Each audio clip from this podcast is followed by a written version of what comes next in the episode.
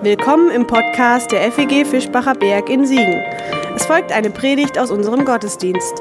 Wenn du uns kennenlernen willst, besuch uns gerne sonntags um kurz nach 10 oder online unter fegfischbacherberg.de. Jetzt wünschen wir dir eine gute Zeit mit unserem Podcast.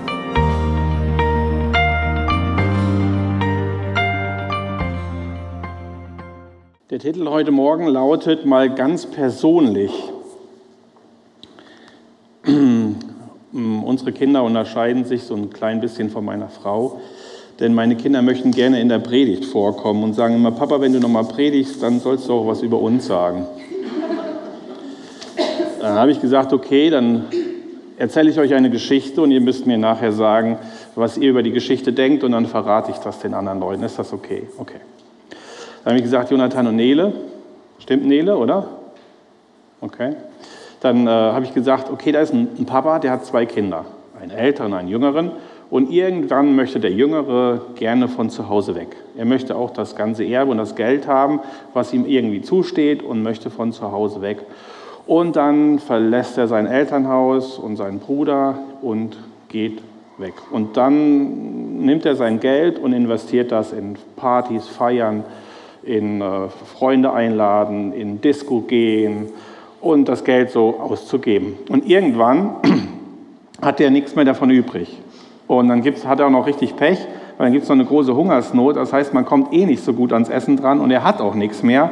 Und dann hat er aber so dolle Hunger, dass er irgendwann sogar bei den Schweinen äh, hütet und versucht, das Essen von denen zu fressen äh, oder fressen zu essen. Auf jeden Fall, er möchte unbedingt. Und dann sagt er irgendwie, so geht es nicht weiter und hat so ein richtig großes Problem und sagt, hm, wie könnte ich denn jetzt wieder was zu essen bekommen und wie könnte ich irgendwas ändern in meinem Leben? Da sagt er, mein Papa zu Hause ist ja nicht nur Vater, sondern der ist auch Chef von der Firma.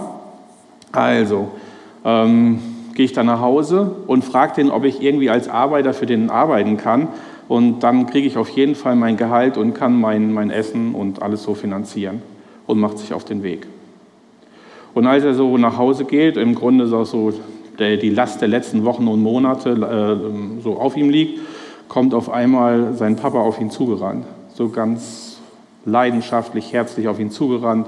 Und er fängt gerade an zu reden und will dem Papa was sagen und auf einmal wird er aber schon in den Arm genommen und wird mit nach Hause gebracht und für ihn wird ein riesengroßes Fest gefeiert, weil der Papa sich so sehr darüber freut, dass er wieder nach Hause gekommen ist. Und dann ein bisschen Zeit vergeht, die Feier läuft und auf einmal hört der Vater, dass sein Bruder nach Hause kommt, aber gar nicht zur Haustür reinkommen möchte. Und dann geht der Papa raus vor die Haustür und sagt, äh, was ist denn los mit dir? Und dann sagt er, ich finde das so gemein, dass du heute für den Menschen ein Fest feierst. Du weißt du, der hat uns damals verlassen, da haben wir so viel Arbeit gehabt, da mussten wir so viel tun zu Hause und der ist einfach weggegangen. Dann hat er noch einen Teil von dem Geld mitgenommen, was wir hätten noch investieren können in größere Maschinen und, und so weiter. Und er hat doch alles, was ich über den gehört habe oder auch was ich mir denke, hat er wie immer immer nur Mist gemacht. Und jetzt kommt er nach Hause und für den machst du eine richtig große Party. Und ich, der ich immer morgens früh aufgestanden bin, immer die Sachen gemacht habe, alle Aufgaben erfüllt habe, bei Wind und Wetter aufs Feld gegangen bin und habe das immer regelmäßig gemacht. Und für mich hast du noch nie ein Fest gefeiert. Dann sagt der Papa, ja, aber mein Sohn, alles, was, was mir gehört, das gehört doch dir. Alles gehört dir, das hättest du alles haben können, das ist doch auch alles für dich da. Aber heute ist doch ein ganz besonderer Tag. Dein Bruder, mein Kind, ist wieder nach Hause gekommen, auf den ich so lange gewartet habe. Und wir müssen das feiern. Was Größeres gibt es doch nicht. Und dann sage ich zum Jonathan und der Nele, die Geschichte bleibt offen. Man weiß nicht, ob der Ältere wirklich reinkommt und mitfeiert oder ob er draußen bleibt. Dann frage ich den Nele und Jonathan, und wie findet ihr die Geschichte? Der Jonathan, ach Papa, die Geschichte hast du uns so oft erzählt, das scheint deine Lieblingsgeschichte zu sein. Hast du nicht da schon auch schon mal drüber gepredigt? sagt er, okay.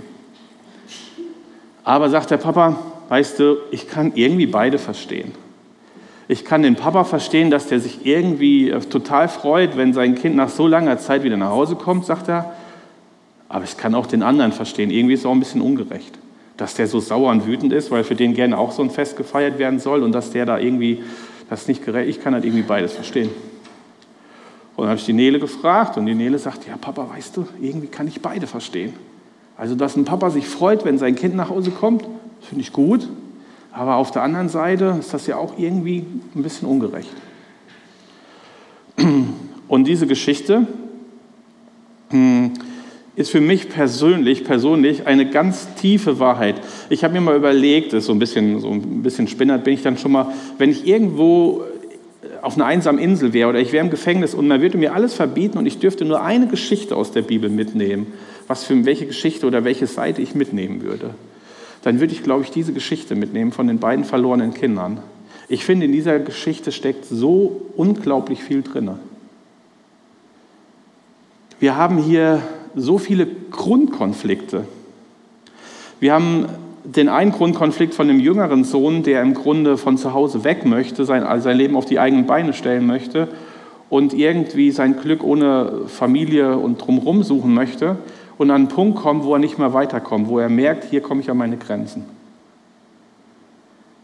Aber wir haben auch einen Grundkonflikt von einem anderen Sohn, der für sich, so würde ich es versuchen für mich zu verstehen, hm, sein ganzes Leben als eine Aufgabe sieht, als für ihn eine wichtige, sinnvolle, manchmal anstrengende Aufgabe sieht. Und er versucht, diese Aufgabe bestmöglich zu erfüllen. Und dann kommt er an einen Punkt, wo er mit diesem, äh, mit diesem Lebenskonzept an eine Grenze geführt wird und auch an einen Grundkonflikt. Und die Frage ist, wie wir mit diesem Grundkonflikt dann umgehen und wie es in dieser Geschichte weitergeht.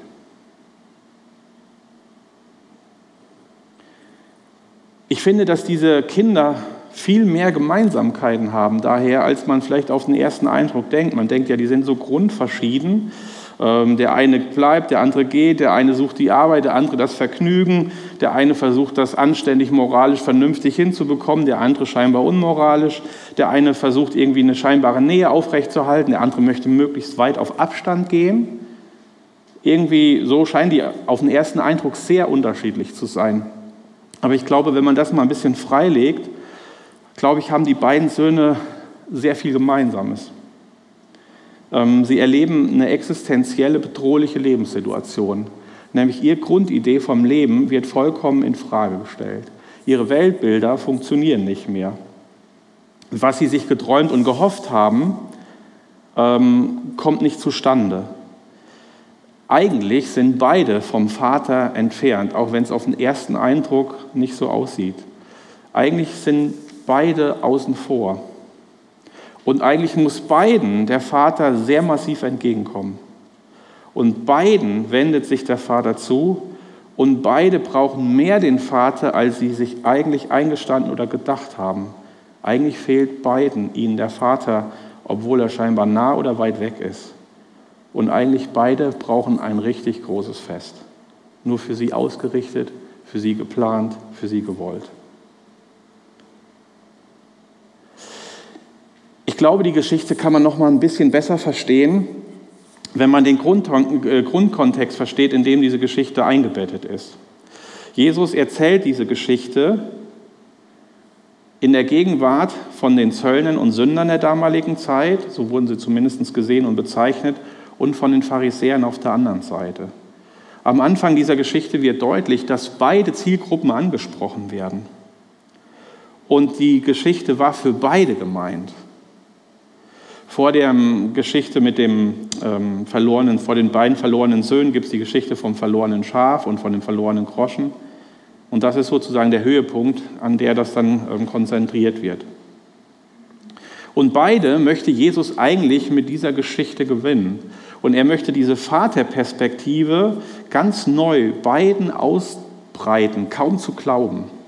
Den, den Sündern und Zöllnern möchte er damit sagen, ihr seid herzlich willkommen, ihr dürft nach Hause kommen, auf euch wartet einer, ihr braucht keine Angst haben. Gott möchte mehr sein als derjenige, der auf deine Schuld achtet und dir deine Dinge vorwirft, die du falsch gemacht hast. Äh, Gott es wird mehr sein für dich als dein Arbeitgeber. Und du bist bei Gott herzlich willkommen und da wird ein Fest im Himmel gefeiert, wenn du wieder zurück zu Gott kommst. Aber er möchte auch gerne die anderen einladen und möchte gerne den anderen eine neue Perspektive auf ihr Leben geben, den Pharisäern, die ein anderes Grundkonzept von ihrem Leben verstanden hatten und möchte sie einladen für diese neue Perspektive, wie Gott denkt und wie Gott liebt und was das Wesentliche für Gott ist. Das heißt, diese ganze Geschichte redet eigentlich auf beide zu und am Ende hat man den Eindruck, als die Geschichte vom äh, zweiten verlorenen älteren Sohn offen endet, dass vielleicht sogar diese Perspektive ganz besonders in den Blick genommen wird. Weil für den ersten ist es ja gut ausgegangen, bei dem zweiten bleibt es offen. Ich habe gesagt, heute mal ganz persönlich, ich habe mich gefragt, wodurch wird denn dieser erste Sohn wieder zur Person? Wodurch wird er dann wieder von einem, der tot verloren ist, der vielleicht die Perspektive als Angestellter oder Arbeiter von der Firma hat, wieder zur Person? Und was da passiert, und das ist dieses Wunderbare, wie Jesus da seinen Vater oder Gott vorstellt, am Beispiel dieser Geschichte, dass dieser Sohn wieder zur Person wird, indem er mit allem, mit allen Fehlern, mit allen Entscheidungen, mit allen Vorstellungen, mit aller Schuld, auch moralischen Schuld, ganz persönlich, ganz persönlich angenommen wird. Er wird mit all dem, was ihn ausmacht, ganz angenommen. Er ist natürlich an diesem Punkt am Ende, wo er fast sich gegen diese ganz persönliche Annahme fast nicht wehren kann, weil da fast nichts mehr übrig geblieben ist, außer einem Scheiterhaufen. Und das scheint aber für Gott gar kein Problem zu sein, ihn ganz anzunehmen. Und irgendwie ist das nur möglich für den ersten Sohn, wieder Person, ganz Person zu werden, indem er von seinem Vater ganz angenommen wird. Die Frage ist, ist das nicht auch das Problem bei dem zweiten Sohn? Kann der denn auch zum ganzen Person werden, zu einer ganzen Persönlichkeit werden? Und irgendwie steht hier die Frage noch offen. Der Vater will ihn ganz persönlich annehmen. Er geht sogar raus, er fragt nach, er erklärt sich, er bietet an, er lehrt ein. Er öffnet eine Perspektive, die scheinbar nicht da ist. Alles, was mein ist, ist dein. Ich will dich ganz. Alles gehört dir. Ich gehöre ganz zu dir und du gehörst ganz zu mir. Persönlicher geht es ja gar nicht. Nur ob diese ganze Annahme erreicht oder ankommt, bleibt in dieser Geschichte offen. Es wird was verraten von dem Vater. Es wird verraten, dass der Wunsch von dem Vater ist, dass er uns ganz persönlich annehmen möchte, mit unserer ganzen Persönlichkeit, mit all dem, was uns ausmacht, mit den guten Seiten, mit den schlechten Seiten, mit der Schuld, mit der Schwachheit, mit den Stärken, mit unserer Aufgabe, mit unserer Arbeit, mit unserem Scheitern, mit unserem Versagen. Alles möchte Gott annehmen.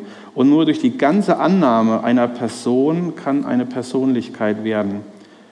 Und das ist diese klare Perspektive von Gott, die kaum zu glauben ist für die Sünder kaum zu glauben. Gott will mich ganz mit meiner Schuld, mit all dem, was ich falsch mache, mit all meiner Abwertung, mit all meinen Fehltritten, mit all dem, wo ich daneben gelegen habe, das will Gott alles haben. Ich brauche ihm nicht nur einen Teil geben, sondern alles wird im wahrsten Sinne des Wortes umarmt und angenommen.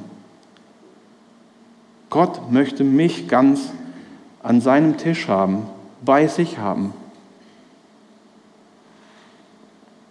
Und diese Deutlichkeit, die dieser erste Sohn erlebt, nämlich dass alles, was Gott gehört, auch sofort wieder dem anderen gehört, dass er sofort wieder dazukommen darf, dass er sofort ganz eingeladen ist, mit seiner ganzen Geschichte Ballast und Enttäuschung und Fehlern. Das ist die Aussage, die Jesus ganz neu über Gott macht. Und die Leute, die das damals gehört haben, fangen an zu fragen, könnte das wirklich wahr sein? Könnte Gott wirklich so sein?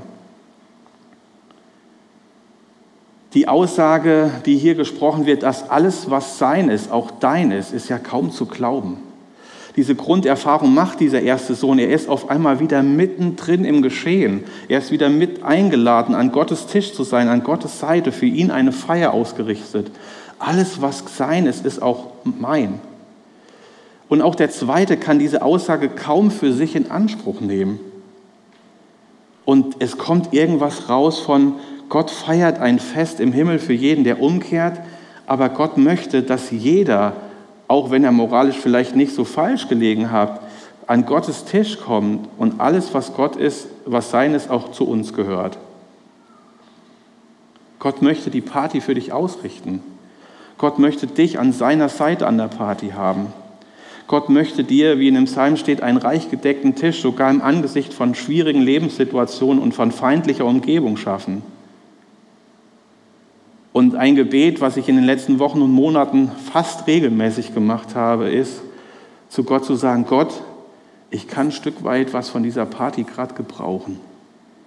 Also wenn es dir heute irgendwie möglich ist, würde ich mir wünschen, dass du heute für mich eine Party ausrichtest. Wenn das wirklich stimmt, dass alles, was dein ist, auch mein ist, dann möchte ich dich darum bitten. Dann möchte ich nicht mit falscher Bescheidenheit außen vor, draußen bleiben und warten, sondern dann möchte ich glauben und dir vertrauen, dass du die ganze Zeit Sehnsucht hast, dass alles, was dein ist, mein ist und ich von dir eine Party geschmissen bekomme. Und bitte, heute kann ich es gut gebrauchen. Und ein Tag, zwei Tage später sage ich Gott wieder, auch heute, Vater, kann ich gut eine Feier gebrauchen. Eine Feier für mich ausgerichtet. Und nachdem ich das einige Wochen lang gemacht habe und dieses Vertrauen sich so ein Stück weit entwickelt, dass Gott wirklich gerne für dich und mich jeden Tag eine Feier schmeißen möchte, weil alles, was sein ist, auch uns ist, hat sich darüber hinaus was entwickelt. Dann habe ich ein Gespür dafür bekommen, dass ich wahrscheinlich möglicherweise doch bei Gott herzlich willkommen bin und dann war meine Partywunsch etwas größer. Ich habe dann nicht mehr nur gebetet, Gott, lass, mir, lass mich heute eine Feier feiern und lass mich heute ganz dicht bei dir sein. Ich kann das echt gut gebrauchen. Ich will da nicht außen vor bleiben, sondern Gott, ich habe da noch ein paar Leute, die würde ich gerne mitbringen zu dieser Feier. Da ist der Arbeitskollege, dem es gerade ganz schlecht geht, oder da ist die Person, die krank ist, oder du siehst, der, wie dem geht. Ich glaube, der könnte heute echt eine Feier auch super gut gebrauchen. Papa, darf ich den heute mitnehmen zu dir? Und dann habe ich mir so vorgestellt, wie ich Gott bitte, dass ich die mit auf diese Feier nehme. Und ein bisschen habe ich das Gefühl, natürlich nicht so gerade nach oben, aber immer mal wieder, dass ich den Eindruck habe, auf meine Party mit Gott könnten noch mehr Leute mit dazukommen. Ich würde, glaube ich, die Feier noch gerne mit Gott größer feiern und würde noch gerne mehr Leute mit einschließen, denen ich heute einen wirklich tollen Tag wünsche, an denen sie wirklich von Gott verwöhnt werden und versöhnt oder versöhnt werden, um wirklich sich als Sohn und Tochter Gottes zu verstehen. Ich brauche das auf jeden Fall fast regelmäßig, sogar täglich. Deswegen meine ganz persönliche Frage an dich, ist denn auch alles, was dein ist, auch Gottes? Ist denn auch alles, was dir ist, auch auf Gottes Tisch? Bist du bereit, das auch alles Gott zu geben? Wirst du denn auch bei Gott ganz persönlich? sind alle persönlichen, persönlichen Angelegenheiten von dir bei Gott. Deine Wünsche nach einer Feier, deine Bitte, dass Gott in der Angst bei dir steht, dass er dir deine Schuld nimmt, dass er dir deine Nähe zeigt, dass er dir, deine, dass er, dass er dir seine Gegenwart spüren lässt. Ich habe manchmal bei mir den Eindruck, dass ich an manchen, in manchen Bereichen meines Lebens eine Unperson bleibe weil ich nicht den Mut habe oder nicht die, das Verständnis habe, dass alles, was mir ist, auch Gott sein darf. Das darf ich alles Gott geben und Gott darf in alle Bereiche meines Lebens hinein. Denn nur wenn ich ganz von Gott angenommen werde, mit dem Dunklen und dem Hellen in meinem Leben, werde ich, glaube ich, zu einer ganzen Persönlichkeit. Alles das darf Sohn und Tochter Gottes werden in meinem Leben, was mich im Leben ausmacht. Dazu sind meine Fehler, meine Schwächen, meine Grenzen, meine falschen Ideen eingeschlossen. Genauso wie meine Stärken, meine Wünsche, meine Träume, das, was mir gut gelingt. Alles darf, alles, was mir ist, darf auch zu Gottes werden. Eine letzte Sache, die ich gerne daraus für uns oder für mich daraus gezogen habe, ist, ich glaube, es gibt eine entscheidende Erkenntnis bei der Geschichte von dem zweiten verlorenen Sohn. Manchmal habe ich so mein Leben sehr stark ähm, pointiert auf, ich habe eine Lebensaufgabe, ich habe eine Lebensberufung. Das ist meine Aufgabe. Dafür bin ich auf die Welt gekommen. bei mir oft sehr stark geprägt von der Idee, vielleicht Leuten zu helfen, zu retten, vielleicht auch besonders Jugendlichen nahe zu sein und denen eine Lebensperspektive zu geben. Und diese Lebensaufgabe ist auch ganz lange erfüllend in meinem Leben. Und die bewegt mich auch und die beschäftigt mich auch und die ist auch gut und richtig. Nur ich glaube, ein, ein, äh, eine Gefahr besteht da drin, dass die Aufgabe wichtiger wird als das Eigentliche. Ich lerne für mich aus dieser Geschichte, dass es noch etwas Größeres gibt als seine Aufgabe im Leben, seine Berufung im Leben, seine Gaben im Leben einzusetzen. Ich glaube, das Größere ist diese Beziehung zum Vater. Es gibt etwas, was größer ist, als dass du morgens aufstehst und deine Arbeit gut erledigst. Das darfst du und sollst du machen. Und vielen anderen wirst du vielleicht damit auch zum Segen. Und das tut dir und anderen gut. Aber wenn sich das sozusagen vor die Idee des Vaters stellt, wenn die Beziehung zu Gott in deinem Leben, dieses von Gott sich feiern lassen, von Gott sich lieben lassen, ganz sich von Gott versohnen lassen, wenn das sozusagen nicht im Mittelpunkt steht, läufst du irgendwann leer und bleibst außen vor der Tür stehen. Überhaupt nichts gegen Aufgaben im Leben. Aber ich glaube, die Aufgaben bekommen ihre richtige Ordnung, wenn sie durch die Beziehung von Gott einen gesunden Rahmen und eine Zielrichtung bekommen. Und man kann, ich kann es auf jeden Fall, Lebensaufgaben vor die leidenschaftliche Beziehung Gottes stellen. Dann kann auch eine, äh, eine Arbeit eine Beziehungsflucht sein. Und ich glaube nicht, dass wir durch unsere Lebensaufgabe, die wir gut und richtig erfüllen, zu Sohn und Tochter Gottes werden, sondern dadurch, dass Gott uns bedingungslos und voraussetzungslos liebt mit all dem, was uns ausmacht. Und dadurch werden wir erst zur Persönlichkeit. Und das ist das, was ich mir ganz neu sagen möchte, dass ich da bei mir in die Dinge nicht weiter verschieben oder dass ich da in eine, in eine richtige ähm, Orientierung reinkomme. Und da würde ich euch gerne mit einladen. Ich hatte überlegt, aber irgendwann war es mir doch zu teuer, mit euch hier noch mit Sekt anzustoßen und hatte schon überlegt, Gläser und zu kaufen im Internet, aber irgendwie war es relativ teuer. Aber vielleicht machst du es heute Abend für dich, weil du dir es selber gönnst. Also es gibt sozusagen der Sekt Söhnlein, Sohnlein brillant, habe ich gedacht das wäre irgendwie schön, hätte ich jetzt gerne mit euch angestoßen, jeder so, und wäre sich bewusst gewesen, ich darf so ein brillant sein, darf mit meinem Gott zusammen feiern und äh, darf anstoßen. Und die Idee, dass das bei der Feier, die du erstmal für dich nur ausrichten darfst, vielleicht auch eine Feier wird, wo mehr Leute zu eingeladen werden, wäre heute richtig schön geworden. Aber vielleicht muss ich auch da noch lernen, großzügiger zu sein. Aber ich habe ja hoffentlich noch ein paar Jahre. Das war's für heute. Um keine neue Folge zu verpassen, kannst du den Podcast einfach auf deinem Smartphone abonnieren. Mehr Informationen findest du unter fegfischbacherberg.de. Wenn es dir gefallen hat, lass uns gerne einen Kommentar oder eine Bewertung da und sag es weiter. Tschüss und vielleicht bis zum nächsten Mal.